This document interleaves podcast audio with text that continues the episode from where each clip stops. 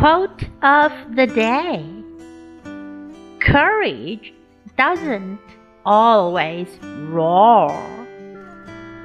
Sometimes courage is the quiet voice at the end of the day saying, I will try again tomorrow.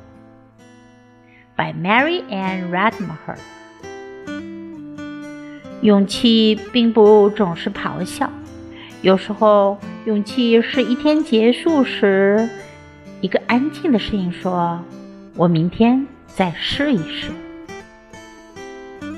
Courage doesn't always roar. Sometimes courage is the quiet voice at the end of the day saying, I will try again tomorrow.